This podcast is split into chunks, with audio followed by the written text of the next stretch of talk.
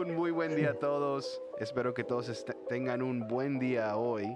Aquí estamos en el audio programa Alfa y Omega TV en español, aquí transmitiendo comentarios en vivos y sin cortes sobre las escrituras, eventos actuales, testimonios y enseñanza.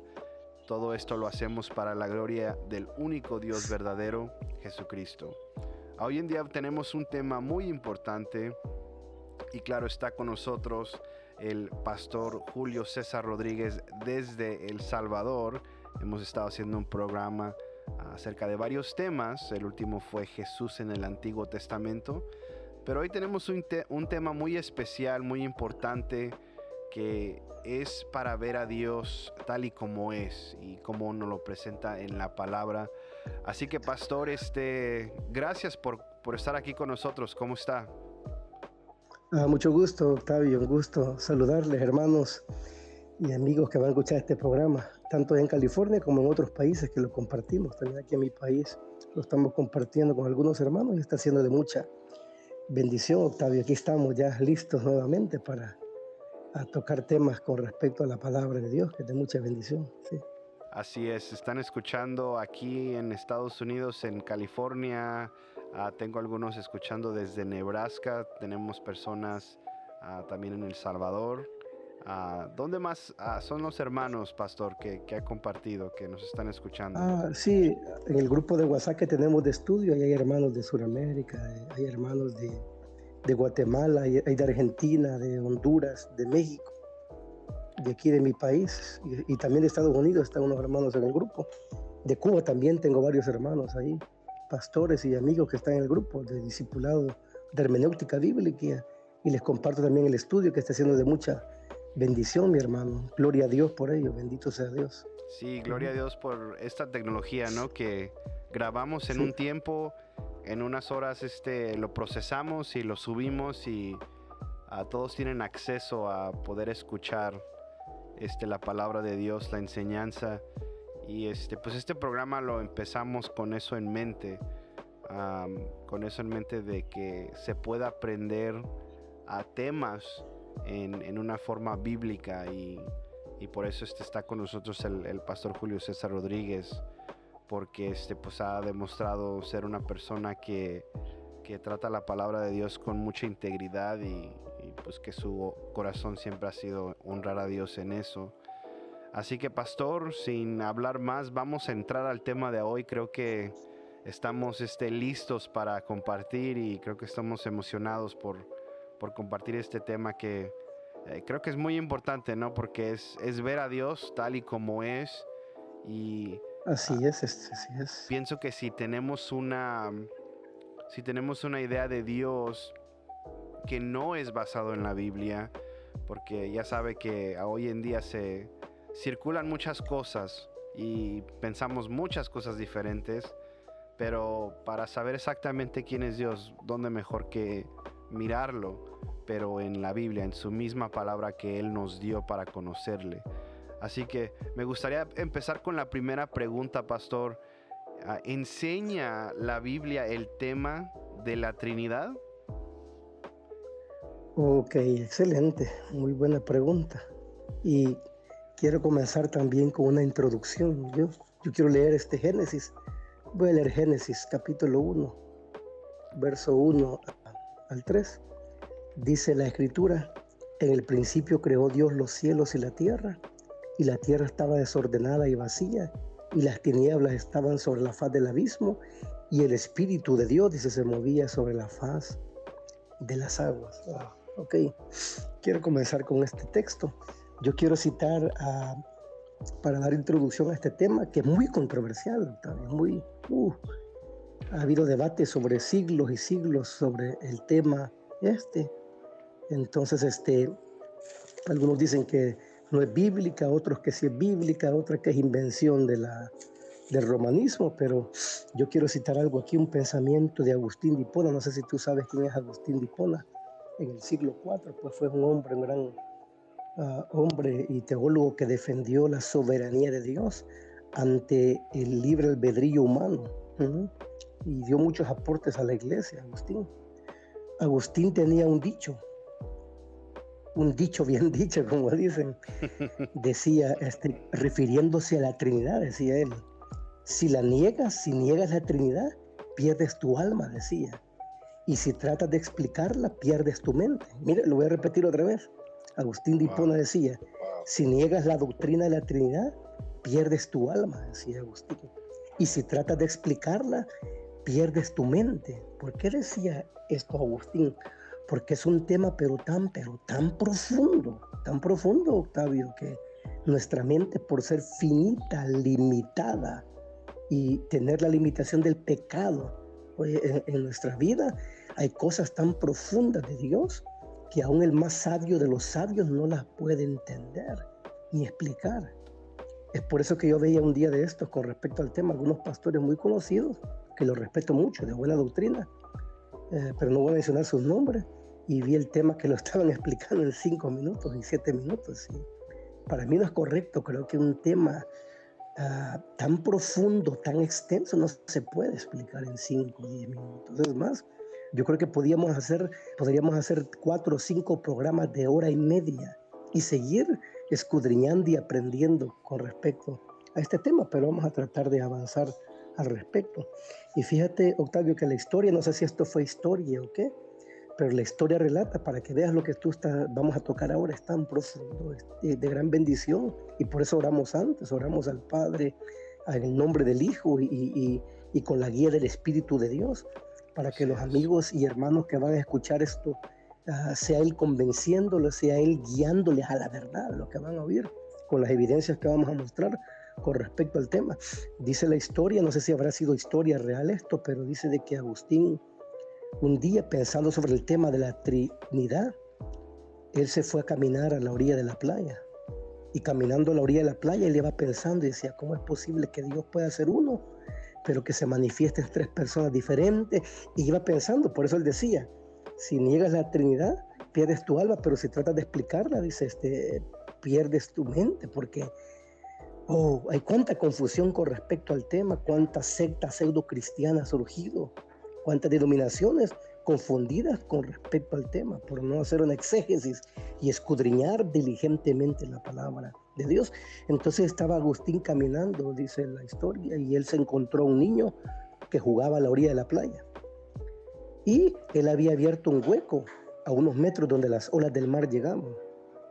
Y cuando estaba en el hueco, el niño con sus manos cerradas, con sus palmas, tomaba ah, el agua y, la echaba al, hueco que él estaba haciendo. Y Agustín dice que le preguntó, niño o pequeño, ¿qué estás haciendo? Le dice, no, estoy trasladando el océano a este pequeño hoyo. Y él se puso a reír, Agustín, y le dijo, no, eso es imposible. ¿Cómo vas a trasladar tan vasto océano de miles de kilómetros y de miles de millones de millones de litros a ese pequeño hoyo? Y el niño le respondió y le dijo, pues es lo mismo que tú andas pensando y haciendo ahorita. Como la esencia de un Dios tan grande, tan profundo, inescrutable, insondiable, incuestionable, inalcanzable, va a caber en tu mente tan pequeña, le dijo. Y cuando él vio, ya no estaba el niño, dice según la historia, no se sabe si fue un hecho real o algo, pero Agustín lo cuenta. ¿A qué quiero llegar con esto antes de comenzar? que el tema es bien profundo, bien grande, que no cabe en nuestra mente. Vamos, a tratar de explicar a lo que Dios se ha mostrado y se ha revelado en la Escritura. Octavio, tenemos un Dios tan grande, tan grande. En primer lugar, este, vamos a responder la pregunta enseña la Biblia, la doctrina de la Trinidad, si esa era, ¿verdad? Enseña la Biblia. Correcto. La doctrina de la Trinidad bíblico o es una invención de la Iglesia Católica Romana, como muchos aseguran. En primer lugar, vamos a comenzar leyendo un texto y vamos a entender, nosotros los cristianos, como el judaísmo se nos conoce como una religión monoteísta, monoteísta, que adoramos a un solo Dios están las religiones politeístas, poli de muchos, que adoran a muchos dioses, pero nosotros somos monoteístas. Y vamos a leer, Octavio, Deuteronomio 6, 4 y 5. lo que se conoce como el Shema hebreo. Así es. Sí, incluso e, esa escritura es, es usada, ¿no? Para, para defender o para afirmar el, la creencia unitaria que, es un Dios y tres manifestaciones. la he escuchado usada en ese contexto, pero creo que hoy vamos a usar esta misma escritura para explicar a quién, quién es Dios verdaderamente. Así que vamos a leer. así es. Deuteronomio 6, 4 al 5.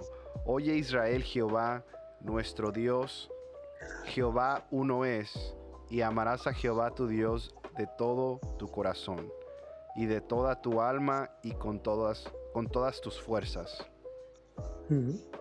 Así es, así es. En el hebreo, ah, Octavio, esa palabra dice Shema Israel. Adonai dice Eja. La palabra Eja, uno, es uno. Nuestro Dios uno es. Una unidad, una esencia. Eh, y podemos citar otros textos para que ustedes los puedan anotar, amigo, y leerlos después, por cuestión de tiempo, porque vamos a leer mucho. Solo leímos ese texto, pero hay muchos textos que hablan acerca de la unidad de Dios. Eh, eh, Primera de Reyes 8:60, Isaías 44 del 6 al 8, Isaías 45, 5 y 6, uh, e Isaías 46, 9, Efesios 4 del 4 al 6 y Primera de Timoteo 2, 5 nos están enseñando de que Dios es uno, lo que los judíos recitaban, el Shema.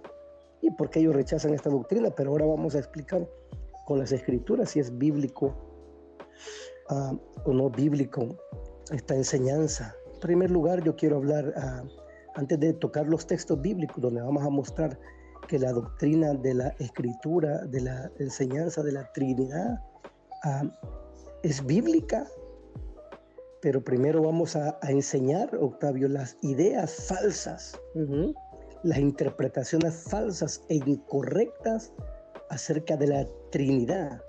La Trinidad, bueno, como por ejemplo está ah, el triteísmo, no sé si has escuchado hablar acerca del triteísmo. ¿Qué es el triteísmo? Esta es una doctrina que sostiene que la Trinidad consiste entre dioses separados pero coadyuvantes. ¿Cómo coadyuvantes? O sea, son tres dioses separados, pero que colaboran entre sí, que cooperan, que se asisten mutuamente entre sí, pero que son tres dioses separados. Ese se, conoce como el triteísmo. Y según la historia, ah, se enseña que el primer autor fue Juan, se llamaba este. Juan Akusugare se llamaba este nombre, que era un filósofo sirio y tuvo sus principales discípulos a, Canon, que se llamaba un obispo de Tarso, y Juan Filopono, un gramático de Alejandría. Esto, según la historia, fueron los que propagaron esta, esta herejía del triteísmo. Y cuando estos se dividieron, se dividieron en dos grupos. Está también como por ejemplo el modalismo, que según el modalismo hay un solo Dios que sencillamente se revela a través de tres diferentes, dice, modalidades o papeles. Y ellos te ponen un ejemplo, como por ejemplo, te ponen este, un hombre individual, dicen ellos, podría ser considerado el esposo de su mujer, el padre de sus hijos y el empleado de su jefe, así lo ponen ellos, el, el modalismo. Está, por ejemplo, también el unitarismo. Este unitarismo niegan también la existencia de tres personas en la deidad, como por ejemplo los testigos de Jehová, que surgieron en 1874 bajo su líder Charles T. Russell. Está también el modalismo. El modalismo, Octavio, dicen, ellos enseñan que Dios es uno, pero se manifiesta en tres formas o modalidades diferentes.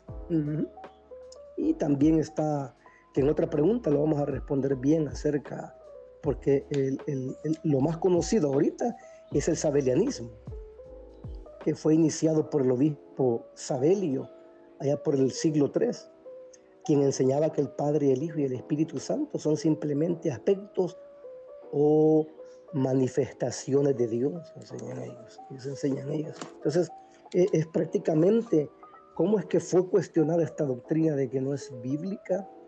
Por ejemplo, a hay una secta que se llama, no sé si la has escuchado, se llama Nueva Luz.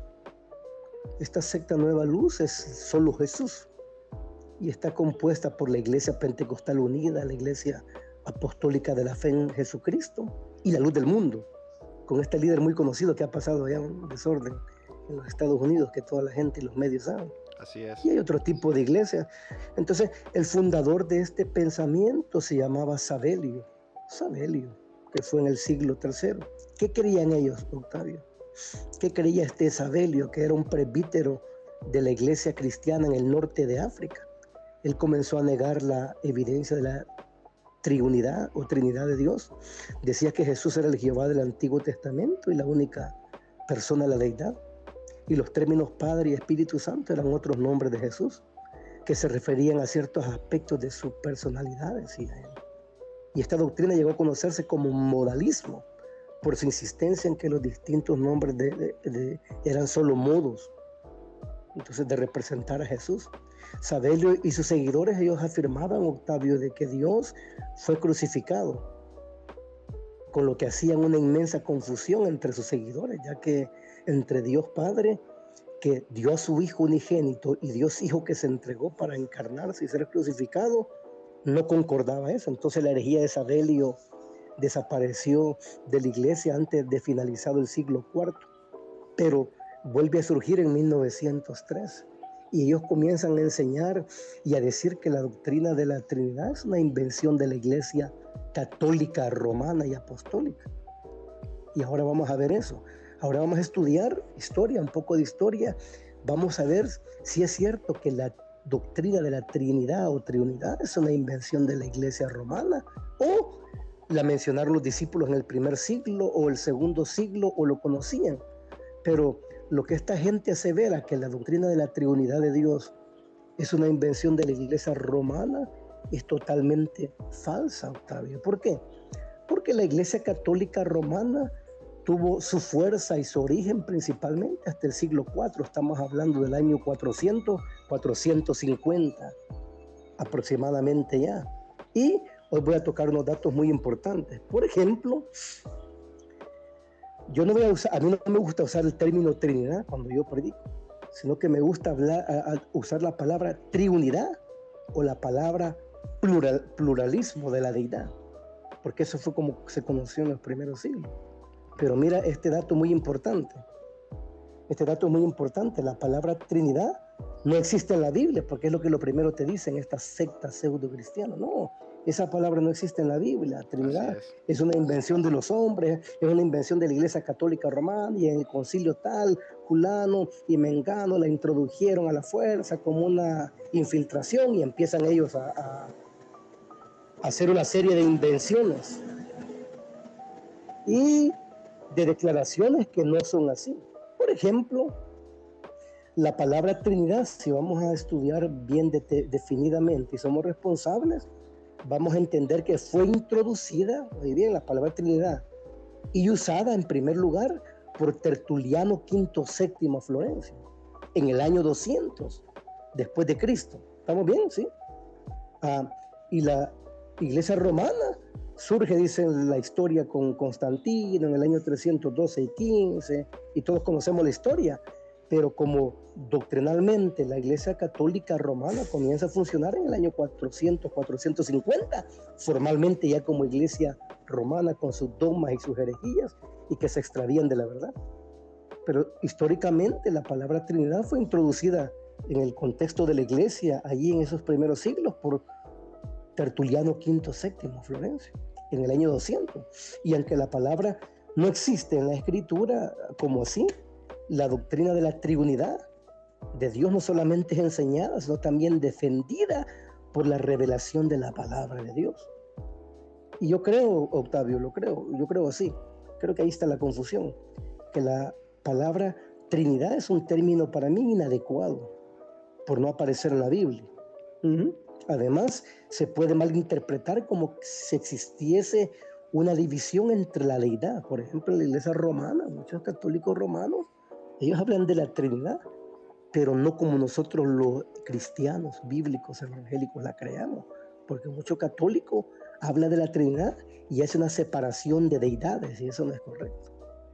Entonces, por eso para mí el término trino o triunidad es más adecuado, ya que habla de partes iguales. Cuando yo estoy predicando, yo digo, hermano, y toca el tema y nunca menciono la palabra Trinidad, sino digo la triunidad, hablando de una unidad manifestada en tres personalidades, ¿me entiendes? Diferentes, pero en una unidad. Entonces, la palabra Trinidad a entender como que si fuesen tres dioses.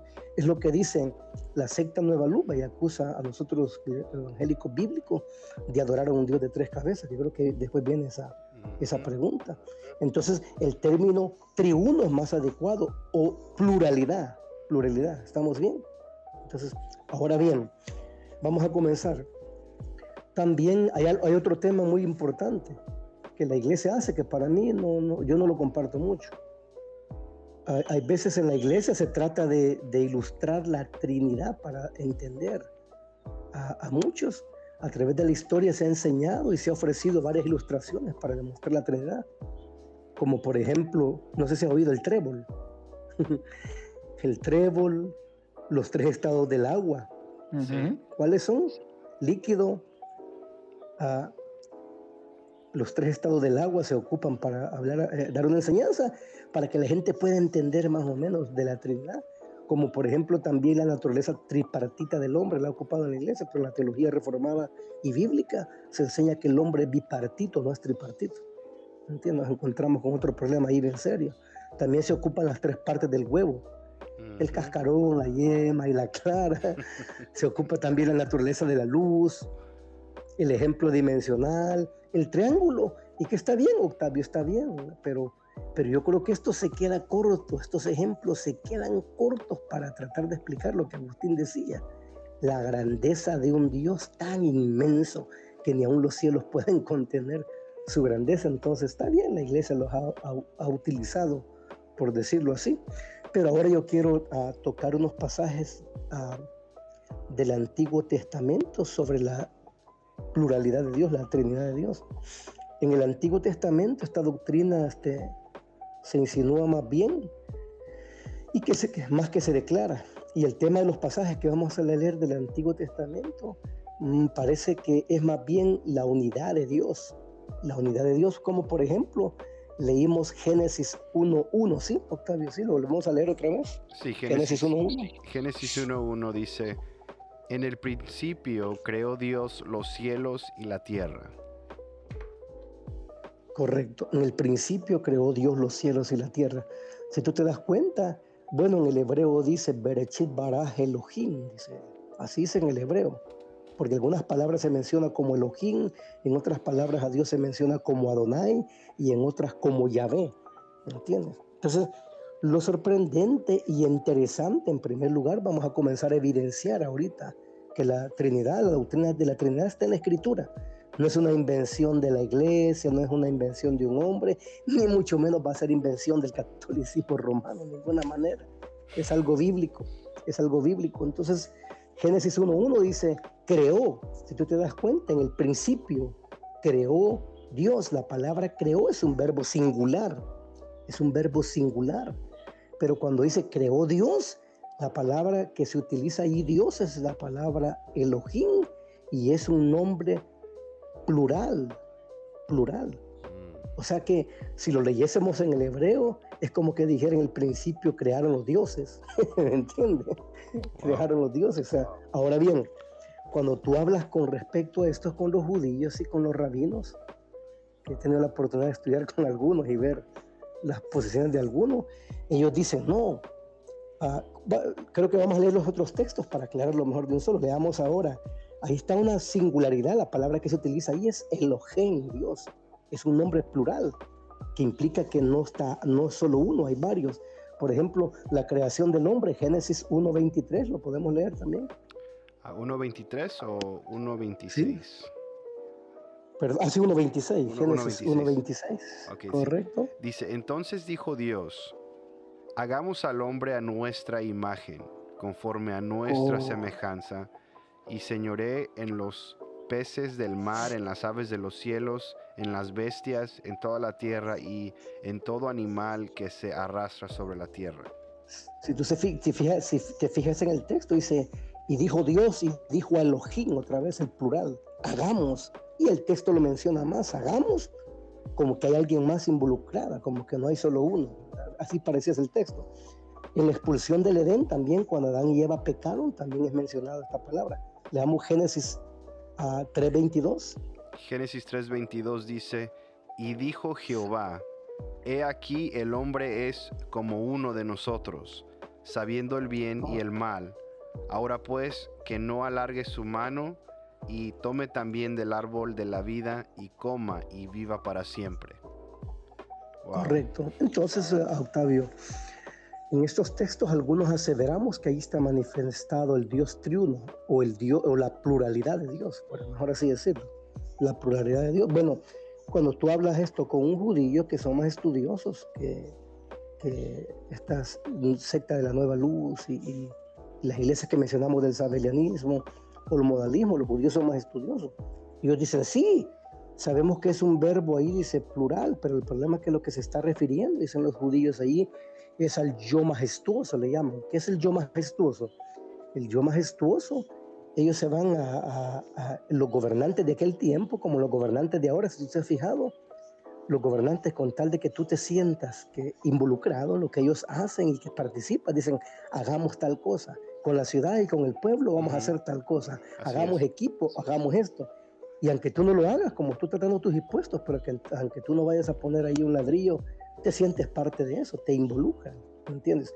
Es una palabra que utilizaban. Entonces el judío dicen es un yo majestuoso es que Dios está diciendo, hagamos esto involucrando a las demás, dice, a lo que está alrededor de su creación, ángeles y todo, pero Él, es el que lo va a hacer, dicen, le llaman el yo majestuoso. Pero si vamos al texto hebreo, a la raíz hebrea, no está hablando de un yo majestuoso, no, no, no, no. No está hablando de un verbo de majestad o de gobernabilidad, sino que está hablando de un verbo de divinidad. ¿me entiendes? De divinidad. Está hablando que hay una pluralidad en Dios en ese momento cuando hagamos. Y por eso creemos fervientemente que el texto sí se está aseverando de la triunidad de Dios o la pluralidad de Dios. De, que está, ahí está el Padre, ahí está el Hijo y ahí está el Espíritu Santo en la creación cuando están creando todo. Por eso dice el Espíritu de Dios se movía dice, sobre las aguas. Ahí estaba Cristo y el Espíritu de Dios en la creación, también cuando es echado fuera el hombre, cuando peca el hombre. Otro texto también que es muy conocido es en la confusión de Babel, en Génesis 11.7. Mm. Génesis 11.7 dice así. Dice, ahora pues, descendamos y confundamos ahí su lengua para que ninguno entienda el habla de su compañero. Correcto, así es. Ahí está otro texto también. Y eh, ese, el, eh, el, uso de la misma palabra, como por ejemplo que ya leímos Génesis 2.24, leímos, no? Sí, ¿verdad? Sí, no, no, eh, no leímos eso, ese, era el próximo. ¿Quiere que lea? ¿Lo podemos leer? Sí, vamos a leer. Génesis 2.24.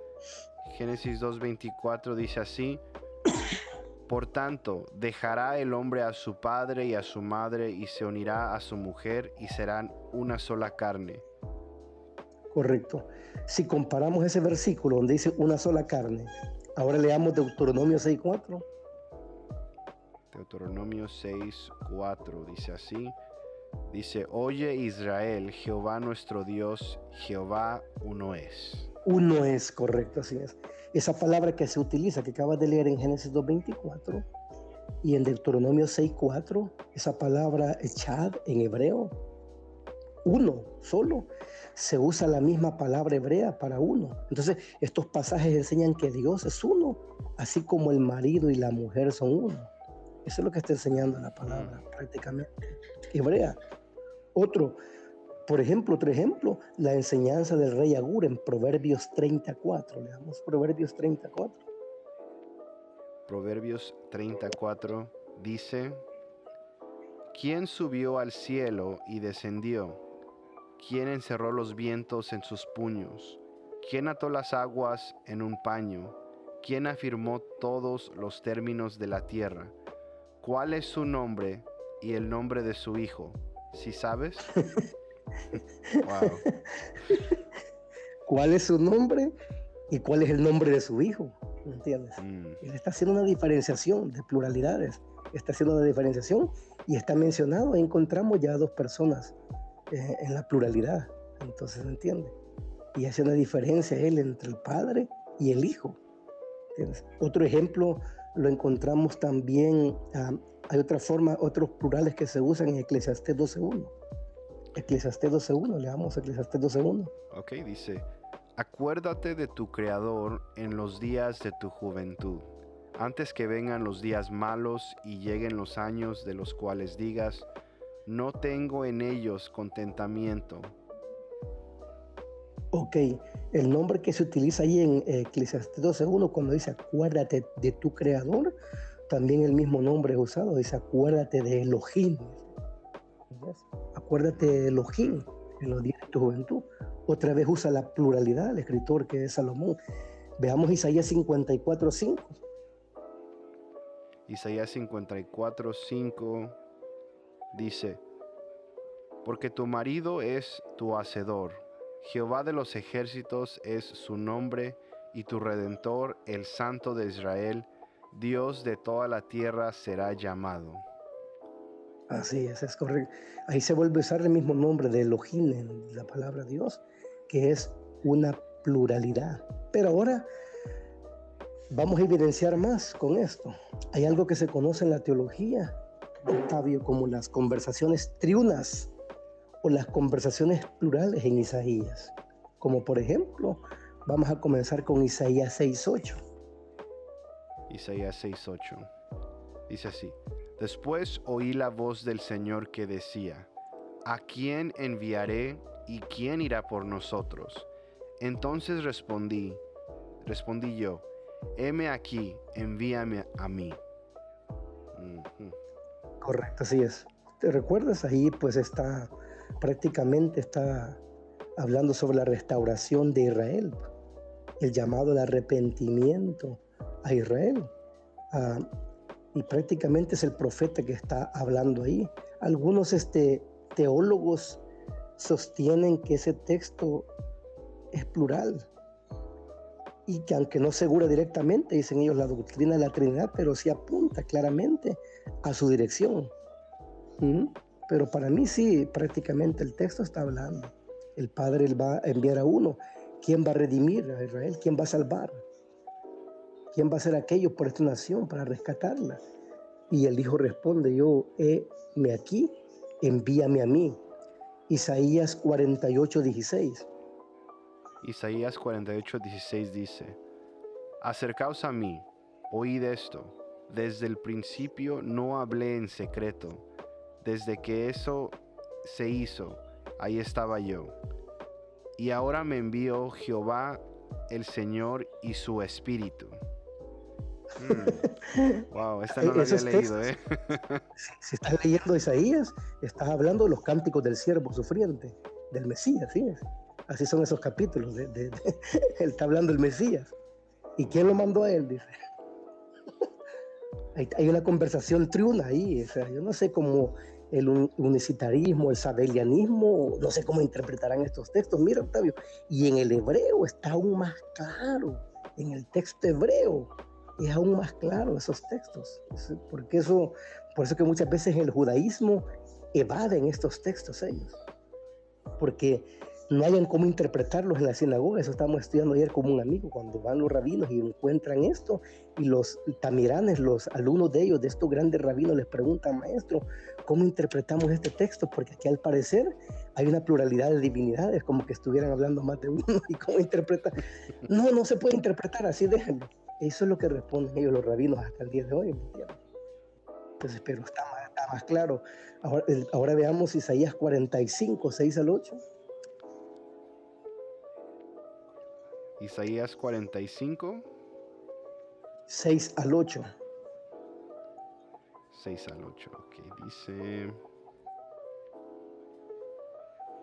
Para que se sepa desde el nacimiento del sol y hasta donde se pone, que no hay más que yo, yo Jehová, y ninguno más que yo, que formo la luz y creo las tinieblas, que hago la paz y creo la adversidad yo Jehová soy el que hago todo esto.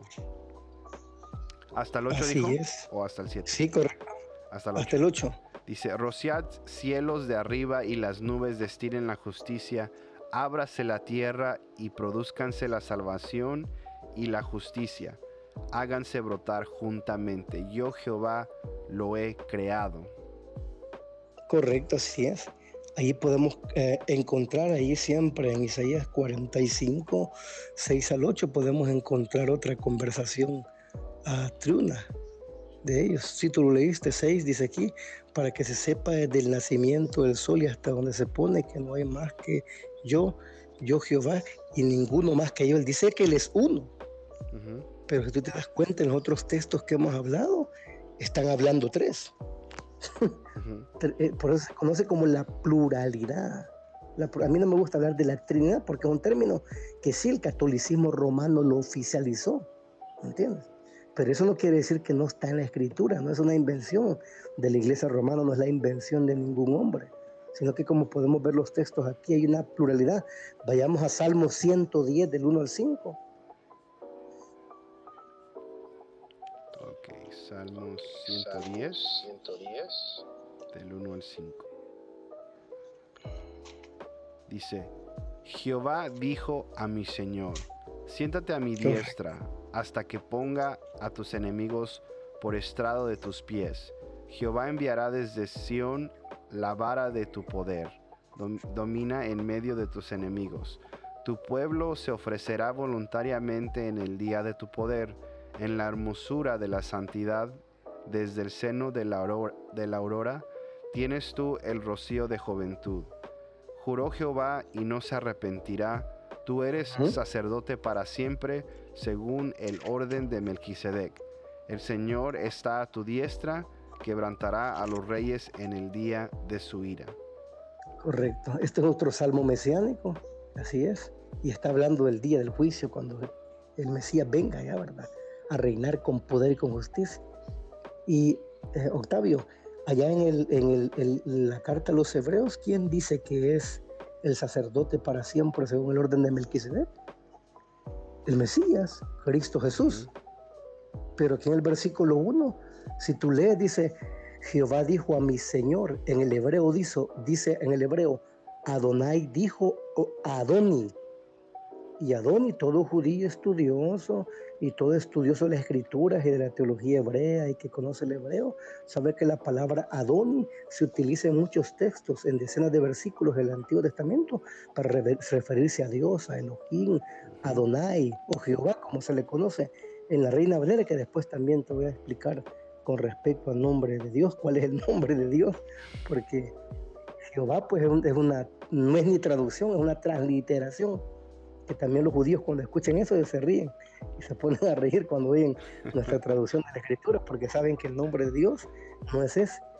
Entonces, puedes ver aquí, nuevamente encontramos aquí a, dos de la pluralidad nuevamente, a dos, a dos personas de la pluralidad del único Dios. Dice, Adonai dijo Adoni, dice en el hebreo, ¿me entiendes? O sea, le dijo Dios a Dios, así quiere decir en el hebreo. Wow.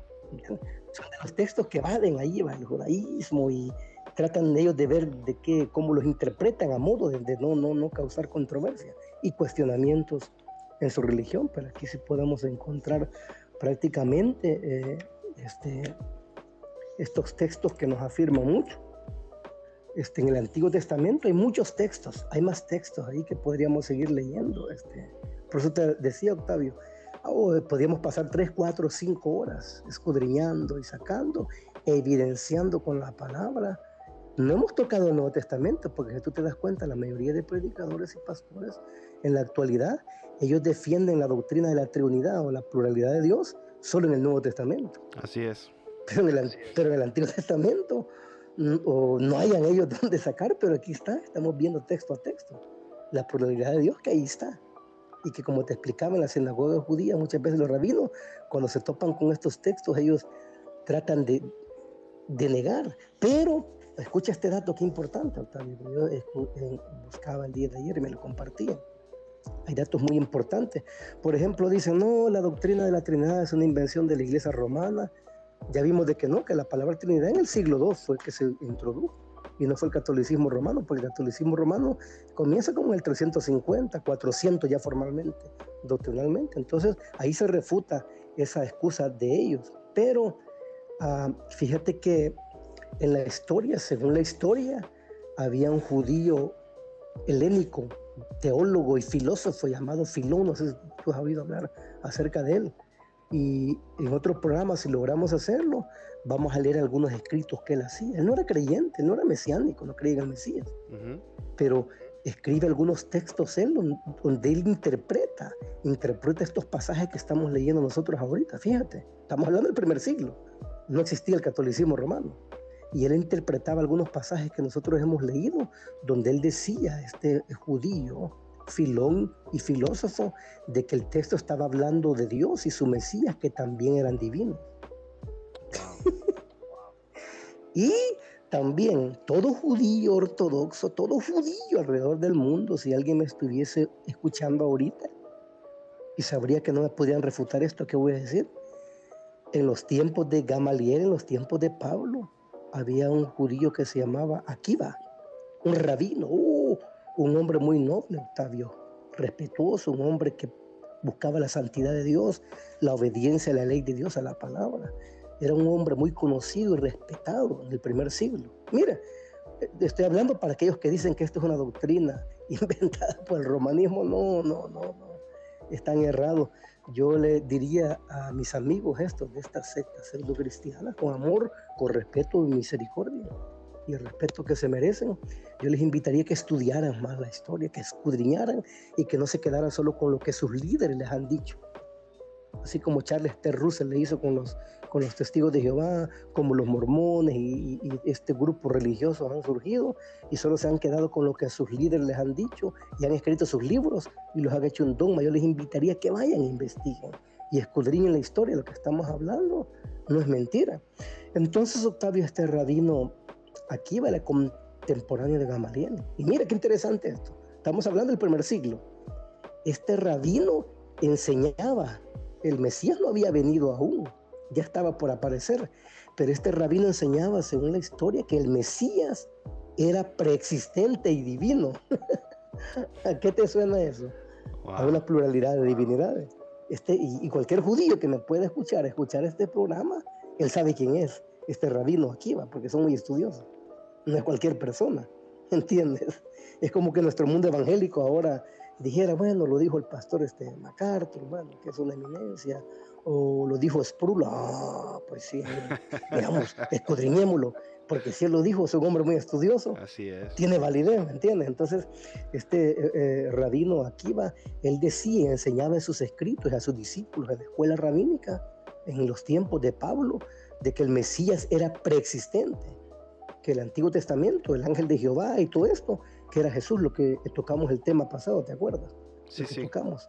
Y él enseñaba también que era divino y que se sentaba al lado del trono de Yahvé.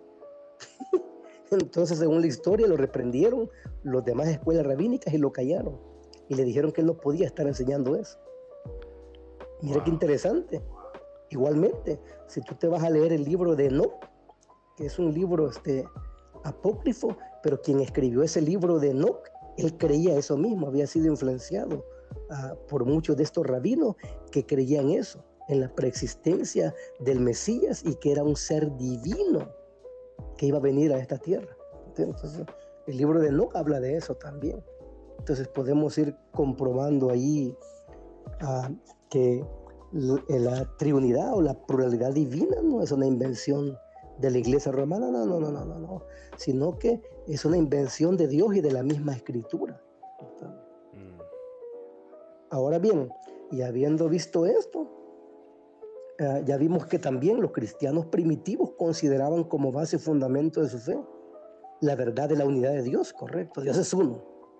Tanto los judíos como los gentiles podían testificarle diciendo creemos en un Dios, pero al mismo tiempo tenía las palabras claras del Señor Jesús para demostrar que reclamaba para sí una posición y autoridad que hubiera sido este, blasfemia de su parte proclamarla si él no había sido Dios. ¿Entiendes? Jesús sabía todo esto, lo que estos rabinos creían y enseñaban. Los discípulos de, de Jesús ya estaban familiarizados con esas enseñanzas. Entiendo. Por eso cuando Él aparece y les dice, el Padre y yo uno somos, y él, ellos comprendieron eso entendieron porque ya habían escuchado algunos rabinos del primer siglo y antes de eso enseñar sobre la, el Mesías preexistente y la divinidad y pluralidad de Dios y que era un ser divino. Por ejemplo, hoy vamos a ver este, en el Nuevo Testamento unos pasajes que hablan también de la Trinidad o la pluralidad de Dios, como por ejemplo el bautismo de Cristo. Mateo, Mateo 3, 16 y 17. Mateo 3, 16 y 17. Correcto. Dice, y, después, y Jesús, después que fue bautizado, subió luego al agua, y he aquí los cielos le fueron abierto, abiertos, y vio al Espíritu de Dios que descendía como paloma y venía sobre él, y hubo una voz de los cielos que decía, Este es mi Hijo amado, en quien tengo complacencia. Correcto. Si tú ves, ¿verdad que este es el texto que son todos los pastores para ver de la Trinidad? El más común. Pero solo este. El más común, ya vimos todos los que vimos en el Antiguo Testamento que vamos a ver otros más adelante. Uh, textos que hablan que Jesús está confirmando lo que estos rabinos creían y enseñaban algunos. Por eso es que algunos rabinos se convirtieron. Muchos se convirtieron ayer cuando vieron que cumplía los requisitos del Mesías, porque nosotros enseñamos como aquel día, ¿te recuerdas? Y todo Israel rechazó a Jesús y los judíos, pero no es así.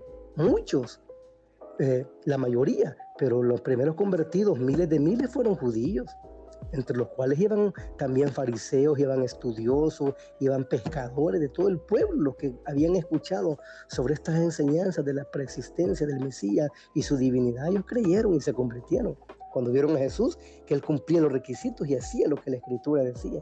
Entonces, como podemos ver aquí en el Nuevo Testamento, más evidencia, Mateo dice que Jesús, el Hijo, se está bautizando. El Padre está hablando, este es mi Hijo, en el cual me complazco. Y el Espíritu Santo viene como en forma de paloma a bautizarle. Entonces ahí yo no entiendo yo a los unicitarios y todo eso, cómo es que puede estar esa relación si solamente son modos o manifestaciones de Dios, pero cómo puede ver ahí nuevamente esa interacción entre las tres personalidades de Dios. Mateo 3, 16 y 17. Otro ejemplo, la tentación de Cristo. Mateo 4, 1. Mateo 4, 1. Aquí sí podemos ver, Octavio, la, el Espíritu Santo, si tú te diste cuenta en el Antiguo Testamento, hay más interacción con el Padre y el Hijo, Jesús y el Padre, y no tanto el Espíritu Santo. Aquí aparece el Espíritu Santo. Mateo 4.1. Vamos a ver ahí, Mateo 4.1 dice, entonces Jesús fue llevado por el Espíritu al desierto para ser tentado por el diablo. Correcto, así es. ¿Quién fue llevó a Jesús? El Espíritu Santo. La otra deidad la, esencia prácticamente, el Espíritu Santo, la otra persona, el Espíritu, quien es Dios mismo, es uno, lo lleva a Jesús para enfrentar esta tentación. Hay una correlación ahí nuevamente. Otro de las enseñanzas de Jesús, Juan 14, 16. Vamos a ir a Juan 14, 16, Mateo, Marcos, Lucas, Juan. Juan 14, 16. Dice aquí, y yo rogaré, yo rogaré al Padre y os dará otro consolador, para que esté con vosotros para siempre. Ah, correcto. Y yo rogaré al Padre, dice. Está hablando nuevamente la Trinidad, mm. para que os mande otro consolador. Cristo es un consolador, pero va a mandar otro. Ahora bien, hay una secta por ahí, arriánica o el arrianismo que se conoce, que dicen que el Espíritu es la energía activa, el poder activo de Dios pero una energía no nos puede consolar. Una energía no nos puede convencer, ¿sí? Y dice que el Espíritu Santo, Él viene a convencer de pecado, de justicia y de juicio al mundo. Una energía no nos puede guiar, guió a la iglesia en el primer siglo con respecto a todo lo que Cristo dijo y la verdad de Cristo. Muy interesante. otro ejemplo que se pone también, Octavio, pero este bien, es bien delicado pero hay que hablarlo aquí, va, que ocupa la mayoría y ocupa solo este, el texto del Nuevo Testamento, cuando Jesús fue bautizado y es cuando se mandan a bautizar. Lo ocupan de la fórmula bautismal en Mateo 10, 28, 19 y 20. Mateo 10, 28. No, Mateo 28, 19. Ok. Mateo 28. 19 al 20 dice así. Por tanto, id y haced discípulos a todas las naciones, bautizándolos en el nombre del Padre y del Hijo y del Espíritu Santo, enseñándoles que guarden todas las cosas que os he mandado, y aquí yo estoy con vosotros todos los días hasta el fin del mundo. Amén. Correcto. Ah, la mayoría de, predicadores enseñan este texto también, pero es bien complicado, Octavio, porque está comprobado que en los manuscritos originales no está este texto. Y eso te lo saca un sabelianista, te lo saca un, un unicitarista y te lo saca para dar del bautismo y entra el debate del bautismo, en qué nombre debe de ser, si en la fórmula bautismal, pero ese sería otro tema que lo vamos a, atacar, a tocar otro día. ¿En qué debe ser la fórmula bautismal? ¿Si en el nombre de Jesús o en el nombre del Padre y del Hijo y del Espíritu Santo? Y el problema de este texto que en los originales no está, fue agregado. Pero como no es el tema del bautismo, no voy a continuar yo con eso, sino que estamos viendo el problema, estamos viendo el tema de la triunidad. Entonces vamos a seguir con eso. Otro día vamos a tocar ese tema acerca del bautismo, si debe ser en el nombre de Jesús o en el nombre del Padre y del Hijo y del Espíritu Santo. Sí, ese es otro tema. ese es otro tema importante, creo también, y es, es otra de las ah, de los argumentos, creo que, que en, en, la creencia unitaria que es ah, Correcto, obviamente se, se, predica que es tiene que ser solo este en el nombre de Jesús porque si no no es válido y no no es obra de Dios. Así que tendrá que ser otro otro tema para otro día pastor pero sí es muy muy interesante eso. Sí es muy interesante eh, con respecto a eso muy interesante. Vamos a ocupar otro ejemplo acerca de la Trinidad en el Nuevo Testamento por ejemplo la bendición apostólica Segunda de Corintios 13, 14. Segunda de Corintios 13, 14. Dice así, la gracia del Señor Jesucristo, el amor de Dios y la comunión del Espíritu Santo sean con todos vosotros. Amén. Ah, correcto. Ahí es mencionado nuevamente. Ahí es mencionado nuevamente la unidad de Dios, en la bendición apostólica que da Pablo cuando escribe las cartas a, a las iglesias. Ahí. Y en el, Nuevo, en el Nuevo Testamento también, Octavio, aparecen tres personas, las cuales son reconocidas como Dios. Por ejemplo, mire qué interesante esto, el Padre. El Padre, vamos a leer Juan 6, 27.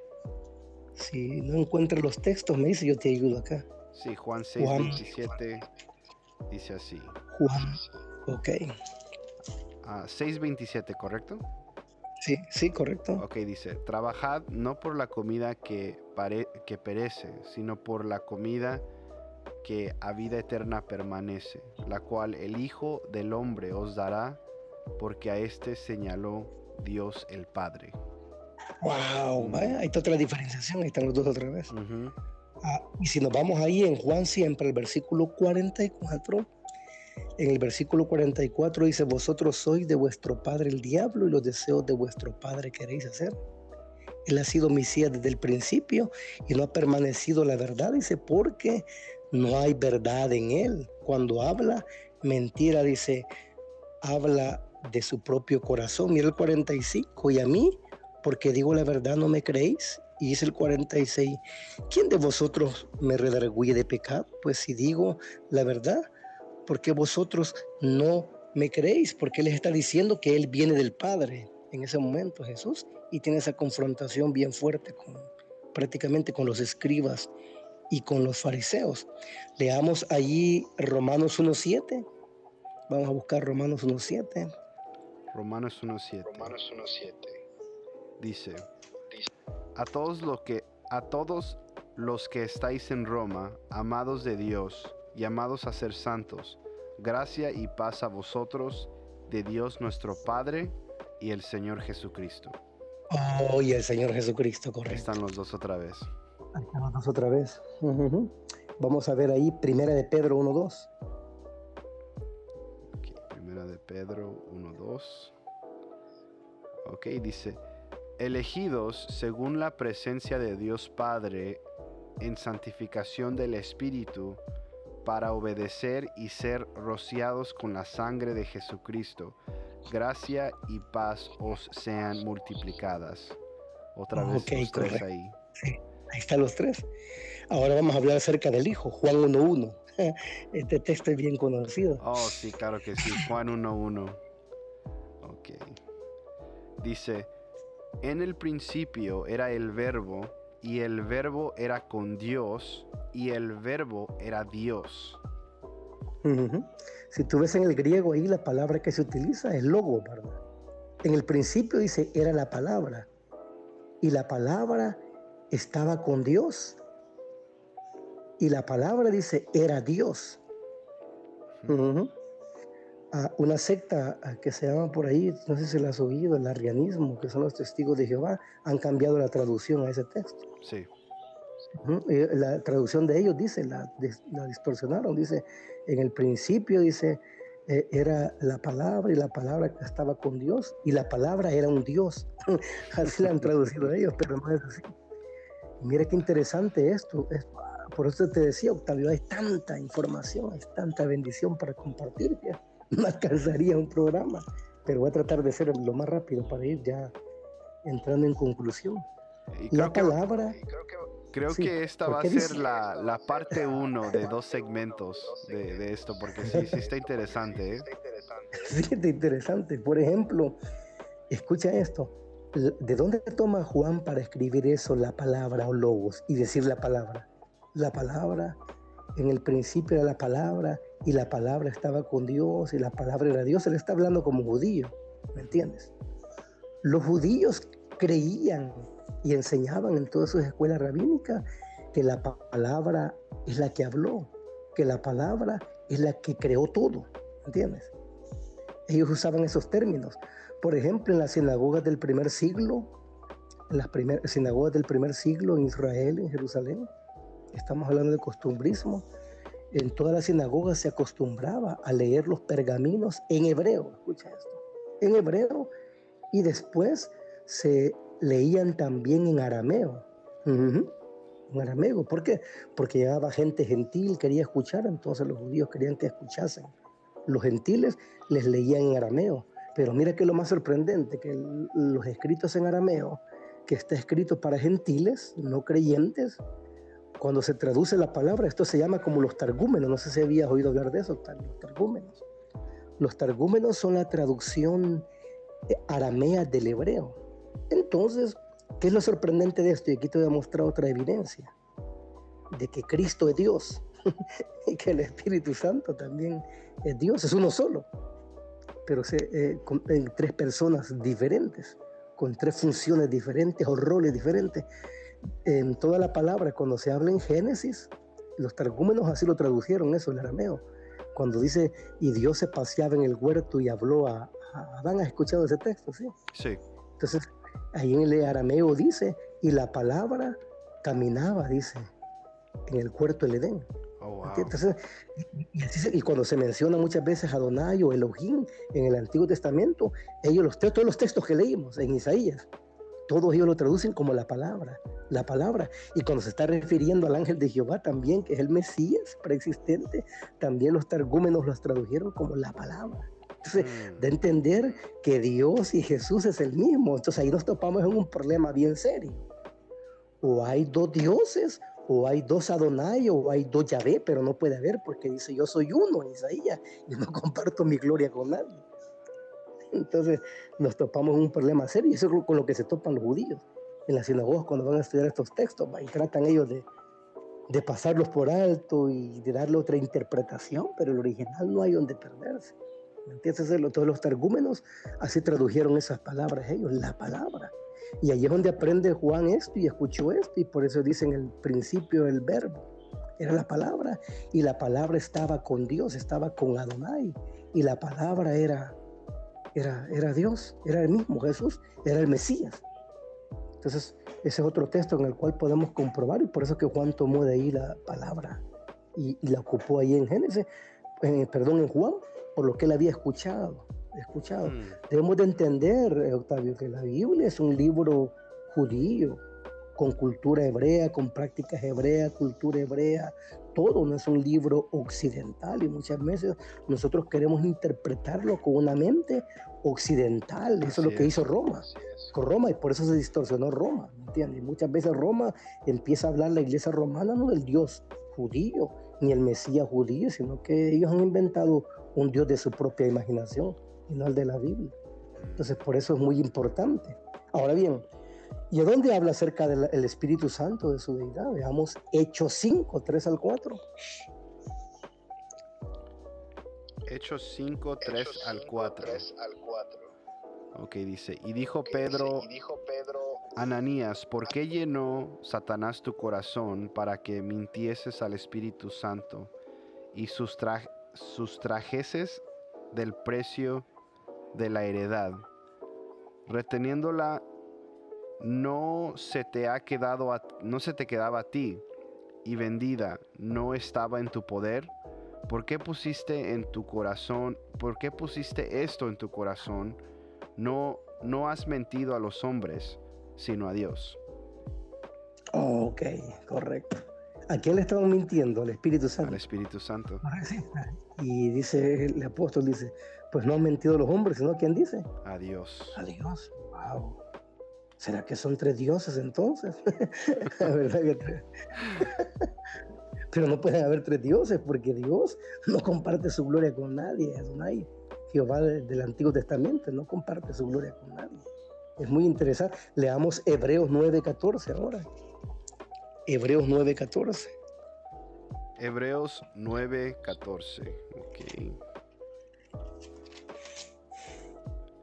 Dice cuanto más la sangre de Cristo, el cual mediante el Espíritu, el Espíritu eterno se ofreció a sí mismo sin mancha a Dios, limpiará vuestras conciencias de obras muertas para que sirváis al Dios vivo. Ahí están los tres nuevamente. están los tres, ahí está la unidad, otra vez la pluralidad nuevamente hablando. Los tres y siendo mencionados. Entonces, estas tres personas hacen valer un Dios, no como tres dioses, como lo quieren hacer ver. ¿Cuál es la otra pregunta? ¿Adoramos a un Dios de, tres cabezas? ¿Cuál era la otra pregunta? Sí, así es. Esa era, la próxima pregunta. Ah, adoramos a un Dios de tres cabezas y como ha estado explicando que pues al fin del día solo es, es uno, ¿verdad? Entonces la respuesta aquí está clara con todos los textos que hemos dado. La respuesta a nuestros amigos que están oyendo y escuchen el Espíritu Santo de Dios convence sus corazones y sus mentes. No son argumentos humanos lo que estoy mostrando, lo que estamos hablando, son argumentos bíblicos, contextos bíblicos. No estamos hablando filosofía humanista, estamos hablando la escritura. Entonces, la respuesta es no, Octavio, no, como dicen ellos, adoramos a un Dios de tres cabezas. No, son tres personas que hacen valer un Dios, no tres dioses, en ninguna manera. Y aquí lo vamos a mostrar. Esa pregunta se va a responder con estos otros este, textos que vamos a leer ya. Con estos tres. Y vamos a, demostrar ahorita que el Padre y el Hijo son uno. Juan 10.30, leamos Juan 10.30, nos vamos atrás. Si quieres que yo te ayude con los textos, aquí hay también. Ok. Juan, okay. 10.3 dijo. 10.3 dijo. 10.30. 10.30, aquí estamos. Ok. Correcto. Dice, yo y el Padre uno somos. Es la palabra ejad, la palabra ahí, decir, el griego si la tradujo. Uno, es la palabra hebrea ejad. unidad, somos uno, somos uno. El Padre y yo, dice, somos uno. Entonces, aquí podemos ver que no son tres dioses, no son tres cabezas, como nos dice la secta de la nueva luz, o la fe en Jesús, o como se quiere llamar con respeto respeto, no trato de hacerlo así discriminativamente, sino defendiendo la doctrina y la verdad bíblica. Otro ejemplo, el Padre y el Espíritu son uno, y vemos que el Padre y el Hijo son uno.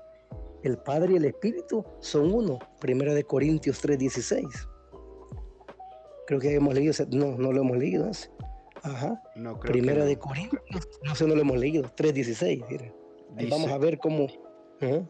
Dice, ¿no sabéis que sois templo de Dios y que el Espíritu de Dios mora en vosotros? Correcto. Sois templo de Dios, dice. Somos templo de Dios. Y que el Espíritu de Dios, ¿qué dice? Mora, en vosotros. Entonces ahí está la unidad. El Padre y el Espíritu son uno. Con este texto lo podemos comprobar. Otro, el Hijo y el Espíritu son uno. Juan 14, 18. Juan 14, 18. Ok. Dice...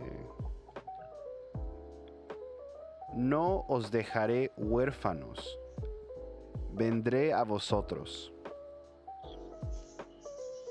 Versículo 23 ahora, ahí lo vamos a unir. 23 dice, respondió Jesús y le dijo, el que me ama, mi palabra guardará, y mi Padre le amará, y vendremos a él y haremos morada con él. Eh, mira, este texto lo vimos la vez pasada en el estudio, ¿te recuerdas? O sea, y dice, y vendremos a Él. Entonces, sí podría decirse que Jesús está en nuestro corazón, se podría decir, el Espíritu Santo, porque el Espíritu Santo, lo que te explicaba, y el Cristo son uno. Entonces, al venir el Espíritu Santo, viene Cristo a mi vida también. Muy buen texto. Entonces, con ese texto podemos afirmar que el Hijo y el Espíritu son uno, el Padre y el Espíritu son uno, el Padre y el Hijo son uno. Y con esto refutamos de que son tres dioses en ninguna manera. Estamos hablando de unidad, de unidad, tres personas en una unidad. Claro, mira, y aún así con todo esto puede decir, no, pero es que no puedo aceptar, ya es problema, eh, no lo acepte. Yo sé que es algo bien, bien difícil, como le dijo Agustín el niño. ¿Cómo vas a tratar de meter toda esta esencia y esta grandeza de Dios en el huequito de tu cabeza?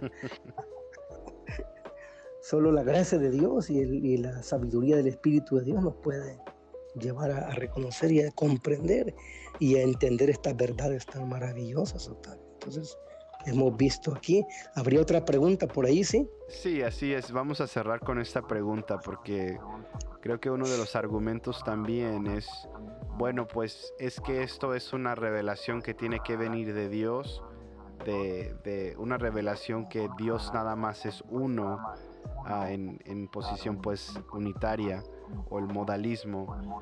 Ah, entonces muchos dicen es que esto Dios me lo reveló a mí. Entonces la última pregunta va a ser esta. Pero si yo creo en un Dios que tiene tres manifestaciones, así como me lo enseñaron, ¿cuál es el problema en creer de esta manera? ¿Y, y cuál es el problema si, si así Dios me lo reveló a mí? Oh, sí, eh, es un problema muy serio. Es un problema muy serio. Eh, el negar esa verdad es negar la esencia misma de Dios, con todos los textos que hemos tocado ahorita, Octavio. No querer aceptar estas verdades que hemos mostrado a través de la Escritura es no querer aceptar la verdad de Dios ni al mismo Dios. Entonces, al no aceptar estas verdades que hemos evidenciado, yo estoy adorando a un Dios que alguien se inventó y me lo enseñó a mí. Yo también así lo estoy haciendo y eso es muy peligroso. Es muy peligroso. Por eso decía Agustín, hablando de la Trinidad, si la niegas pierdes tu alma. Y si tratas de explicarla, pierdes tu mente. Se volvió tan fundamental esta doctrina que hemos hablado que dicen la mayoría de círculos evangélicos que el que no reconoce esta verdad o tiene esta verdad no puede tener la salvación. Y, es por eso que los concilios se pararon muy fuerte. Ah, si tú recuerdas o has leído alguna vez, eh, por ejemplo, no sé si has oído el concilio Nicea. En el 325 sucedió ese concilio. Ah, anteriormente ya había habido otros concilios para votar esta doctrina eh, herética, pues de Sabelio, de sus seguidores del modalismo. Después viene otra, Arrio se llama, este Arrio. Ah, viene Arrio y, él comenzó a enseñar eh, eh, prácticamente también a negar la deidad de Cristo. A negar la deidad de Cristo, a decir que Cristo era un ser creado y a enseñar también que el Espíritu Santo en ninguna manera era Dios, sino no solo era la energía o manifestación activa, energía de Dios. Y según la historia, fíjate, Octavio relata que en el palacio imperial donde se llamó a este concilio y se le atribuye la doctrina de la Trinidad a este concilio. que ahí surgió, pero ya vimos en la historia, ya vimos rabinos, ya vimos que creyentes del, eh, judíos del primer siglo creían en la preexistencia del Mesías y creían que era un ser divino.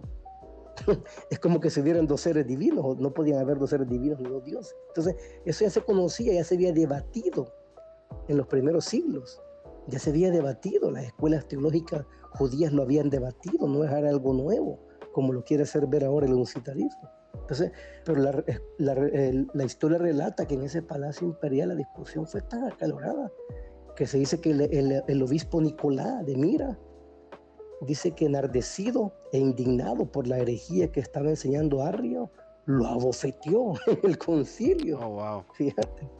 Y lo apoyó el obispo Eusebio de Nicomedia, según la historia, y el veredicto fue unánime, todos comenzaron a gritar hereje, hereje, hereje. Y fue expulsado, según la historia, a, este hombre de la ciudad, y todo eso por su enseñanza, porque una enseñanza contraria a Octavio, a lo que la palabra de Dios enseña es un atentado directamente contra Dios mismo y contra la palabra de Dios. Por eso que tú vas a ver que el apóstol Pablo y todos los de la Biblia no fueron condescendientes ni fueron amables con los herejes, ni con las falsas enseñanzas. ¿Por qué? Porque una falsa enseñanza, una enseñanza mal dada puede extraviar y llevar la condenación a miles de personas.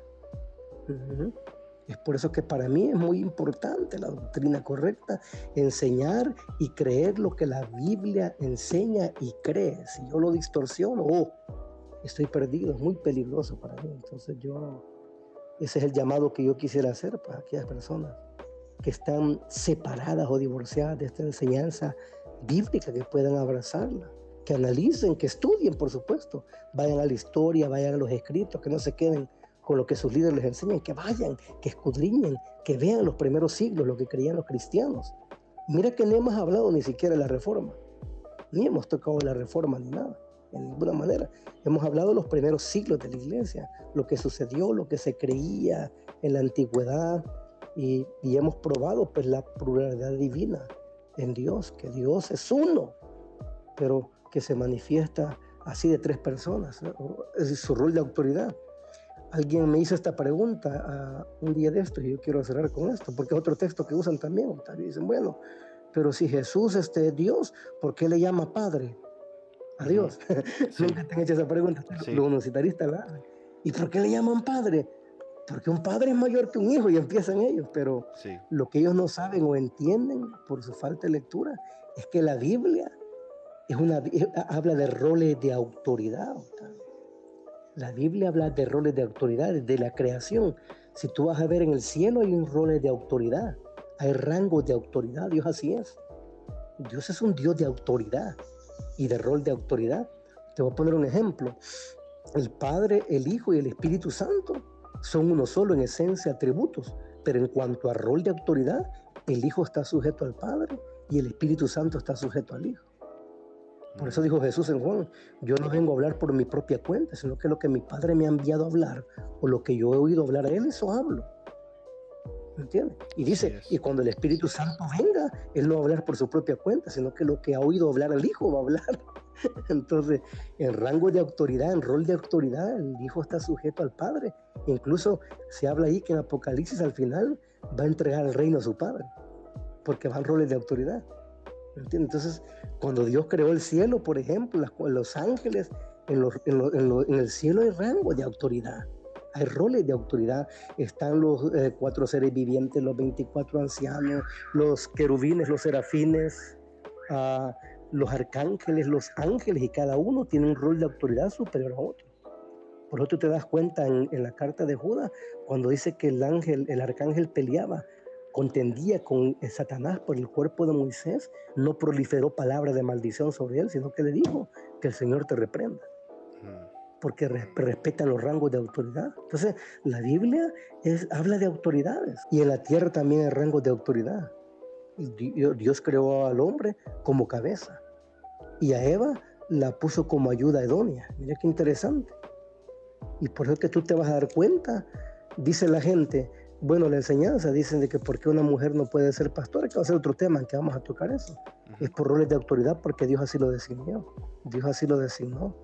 Él así lo puso, que el hombre es cabeza, tanto en el hogar como en, los, en, la función espiritual sacerdotal, el hombre es cabeza, a él le corresponde ese rol de autoridad. Y los judíos sabían eso y por eso lo respetaron y fueron así, ¿entiendes? Y, y cuando yo enseño en los estudios que doy, cuando me preguntan por qué una mujer no puede ser pastora o líder de una asamblea, yo, el primer argumento que ocupo se llama el argumento del rol de autoridad porque Dios es un Dios de autoridad, así lo ha determinado Dios. Y es por eso que Jesús le dice Padre. Lo hace en rol de autoridad, no porque Él sea menos que el Padre, en, esencia o en atributos, ¿me entiendes? Sino en rol de autoridad. Eso, y esa es la respuesta que le doy a los amigos cuando ven, ah, y ya entienden y se ubican y muy bien. No sé si, si estamos bien ya, Octavio. Creo que esto es lo que yo quería compartir. El tema es muy, pero muy extenso. Sí, estas fueron las preguntas que, que queríamos empezar este, este tema. Y este, como, como acaba de decir el pastor, pues los, los motivamos a que de veras este, escudriñen las escrituras y vean a quién es Dios conforme la palabra, no por revelación que a veces yo, yo mismo he usado esa, esa esta excusa antes que, oh, es que Dios me lo reveló a mí así, pero Dios revela a través de su palabra y Él no se contradice. Así que los, los, animo a todos los que estén escuchando, hermanos y amigos, que escudriñen la palabra, que este, vean los textos que dio el pastor en su contexto, ah, lean antes y después y van a ver que, que este es e, el Dios de la Biblia y, y Él es él es lo que es y, Él lo ha puesto ahí para que nosotros lo, lo conozcamos tal y como es y que no nos dejemos llevar por, por historias del, hombre que, ha creado diferentes historias para crear diferentes sectas, para crear a diferentes religiones.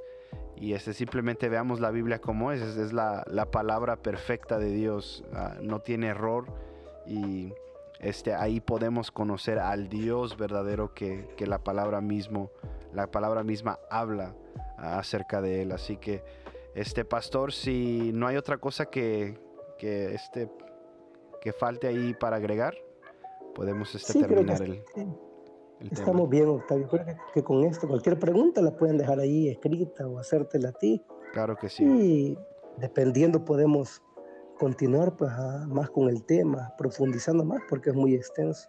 Claro que Entonces, este, a orar siempre, llamar ¿verdad? a los amigos al arrepentimiento, a que crean en el Evangelio, que crean en este Evangelio bíblico, a que crean en este Dios grandioso y poderoso.